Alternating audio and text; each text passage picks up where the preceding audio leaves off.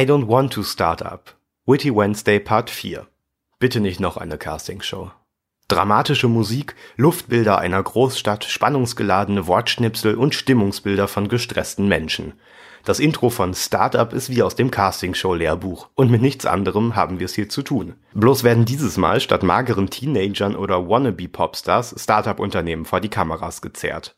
Die neue Sat1-Sendung sucht unter Carsten Maschmeyers Führung nämlich Deutschlands besten Gründer und ist damit komplett gefloppt.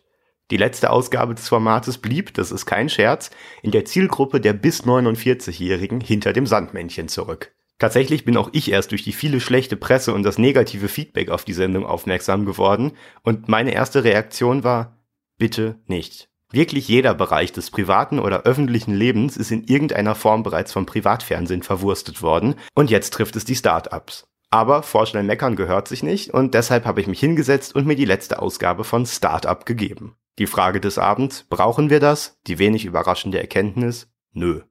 Aber von vorne. In der Sendung müssen sich Kandidaten mit mehr oder weniger kreativen Geschäftsideen, vom Bett, das dich in den Schlaf schaukelt, bis zum Superdrink auf Kakaobohnenbasis, einer Reihe von Challenges stellen, anhand derer die Juroren um Schirmherr Carsten Maschmeyer dann entscheiden, wer eine Runde weiterkommt oder mit dem Satz, mit Ihnen möchte ich kein Unternehmen gründen. Vergleiche, heute habe ich kein Foto für dich, verabschiedet wird. In der Sendung, die ich mit angeschaut habe, gab es zum Beispiel die Challenge, mit einem Rennauto im Kreis zu fahren und dabei Allgemeinwissensfragen zu beantworten. Als Metapher für den rasanten Berufsalltag. Irgendwie niedlich. Eine andere Challenge war, aus Papier einen möglichst hohen Turm zu bauen, um die Gruppenarbeit zu stärken.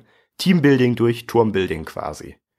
Geschlagene 14 Minuten ging das Epos vom Turmbau zu Berlin, die Erkenntnisse, die Personality und Life Coach Matthew Mockridge, der mit der Personenbeschreibung hat selbst schon Zielgruppen bestimmt, von ihr den Preis für die beste eingeblendete Bauchbinde der Sendung verliehen bekommt, daraus zog, wenn's nur um die Höhe geht, vergisst man schnell die Stabilität. Und irgendwas in Richtung erst planen, dann machen, umgekehrt ist nicht so toll. Er war sehr zufrieden damit. Anschließend wurde eine der Kandidatinnen von Mockridge zu einem Spaziergang eingeladen.